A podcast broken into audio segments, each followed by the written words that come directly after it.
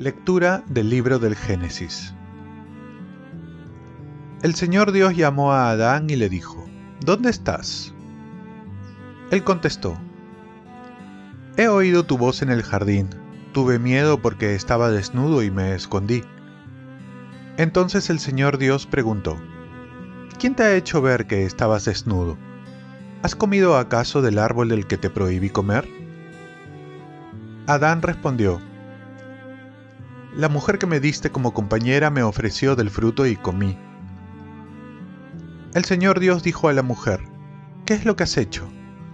Ella respondió, la serpiente me engañó y comí.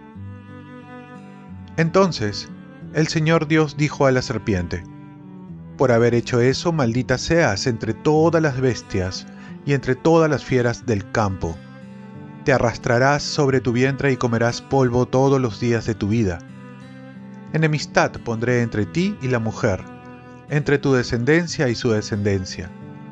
Esta te aplastará la cabeza cuando tú la hieras en el talón. Y dijo a la mujer, Multiplicaré los sufrimientos de tus embarazos. Darás a luz a tus hijos con dolor. Sentirás atracción por tu marido y él te dominará. Y dijo al hombre, Por haber hecho caso a tu mujer y haber comido del árbol del que te prohibí comer, maldito el suelo por tu culpa. Comerás de él con fatiga mientras vivas. Brotará para ti cardos y espinas y comerás hierba del campo.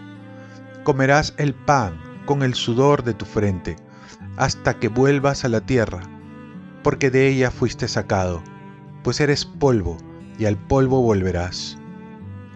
Adán llamó a su mujer Eva, por ser la madre de todos los que viven. El Señor Dios hizo túnicas de piel para el hombre y su mujer, y los vistió. Y el Señor Dios dijo, Miren, el hombre se ha hecho como uno de nosotros en el conocimiento del bien y el mal. No vaya a ser que ahora extienda su mano y tome también del árbol de la vida, coma de él y viva para siempre. Y el Señor Dios lo expulsó del jardín de Edén para que labrase el suelo de donde había sido tomado. Expulsó al hombre y al oriente del jardín de Edén colocó a los querubines y la espada llameante que agitaba para custodiar el camino del árbol de la vida. Palabra de Dios. Salmo responsorial. Señor, tú has sido nuestro refugio de generación en generación. Antes que naciesen los montes o fuera engendrado el orbe de la tierra, desde siempre y por siempre, tú eres Dios. Señor, tú has sido nuestro refugio de generación en generación tú reduces el hombre a polvo diciendo, retornen hijos de Adán. Mil años en tu presencia son un ayer que pasó, una vela nocturna. Señor, tú has sido nuestro refugio de generación en generación.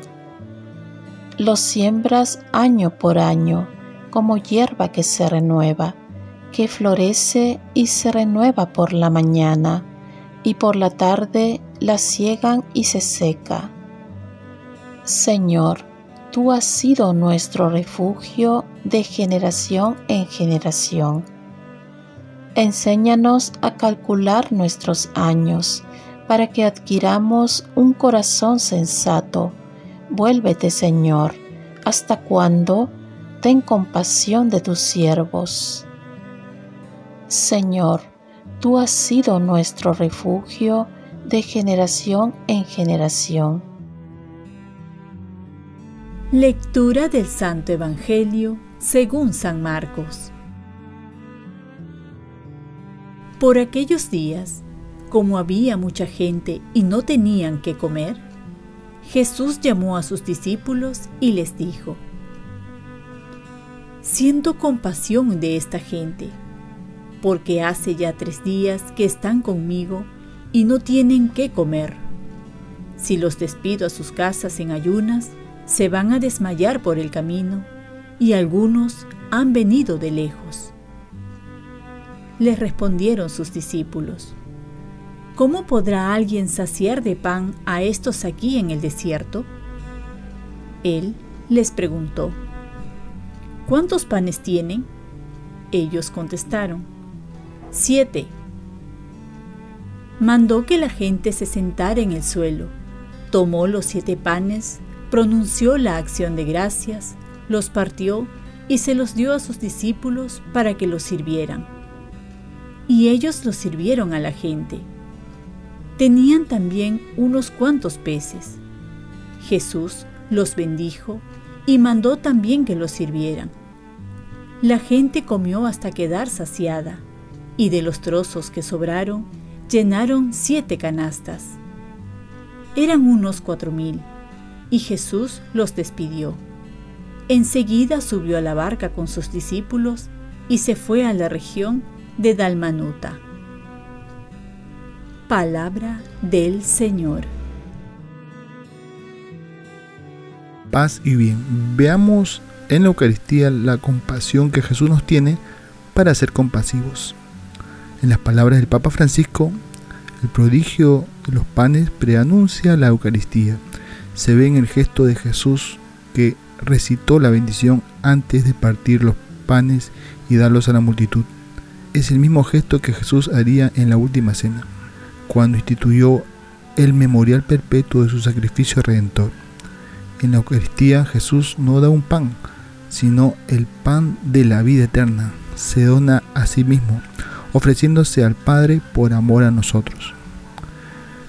Por ello, debemos saber que la Eucaristía debemos ir con una actitud de agradecimiento en la que el mismo Jesús se dona para alimentarnos y tener la fuerza en el camino, pero también de amor por ver la compasión que Jesús nos tiene a nosotros, que quiere que vivamos y nos ve con hambre de Él y se hace alimento. Por otro lado, al recibir la Eucaristía, nos debe brotar los sentimientos de Jesús porque es Jesús que toma posesión de nuestro ser para que nosotros también tengamos compasión para los demás. El compartir con los más necesitados es un acto de amor y es consecuencia de recibir la Eucaristía, que tiene como fruto aumentar nuestro amor a Dios y al prójimo.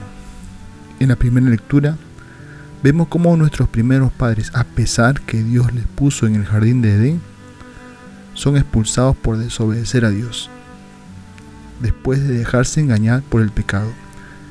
El pecado que es la falsa ilusión que nos lleva a despreciar el amor de Dios. He ahí que nos viene la soberbia de creer que no necesitamos de Dios para ser felices, a pesar que todo viene de Dios y que sigue teniendo compasión por el hombre.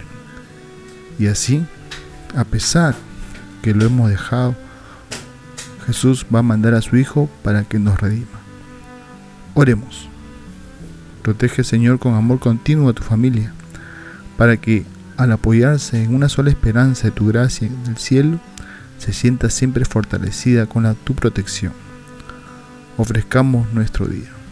Dios Padre nuestro, yo te ofrezco toda mi jornada, en unión con el corazón de tu Hijo Jesucristo, que sigue ofreciéndose a ti en la Eucaristía para la salvación del mundo que el Espíritu Santo sea mi guía y mi fuerza en este día para ser testigo de tu amor. Con María, la Madre del Señor y de la Iglesia, te pido por las intenciones del Papa. Con San José Obrero, te encomiendo mi trabajo y mis actividades de hoy para que se haga en mí tu voluntad. Y la bendición de Dios Todopoderoso, Padre, Hijo y Espíritu Santo, descienda sobre ti. Cuenta con mis oraciones, que yo cuento con las tuyas, y que tengas un santo día.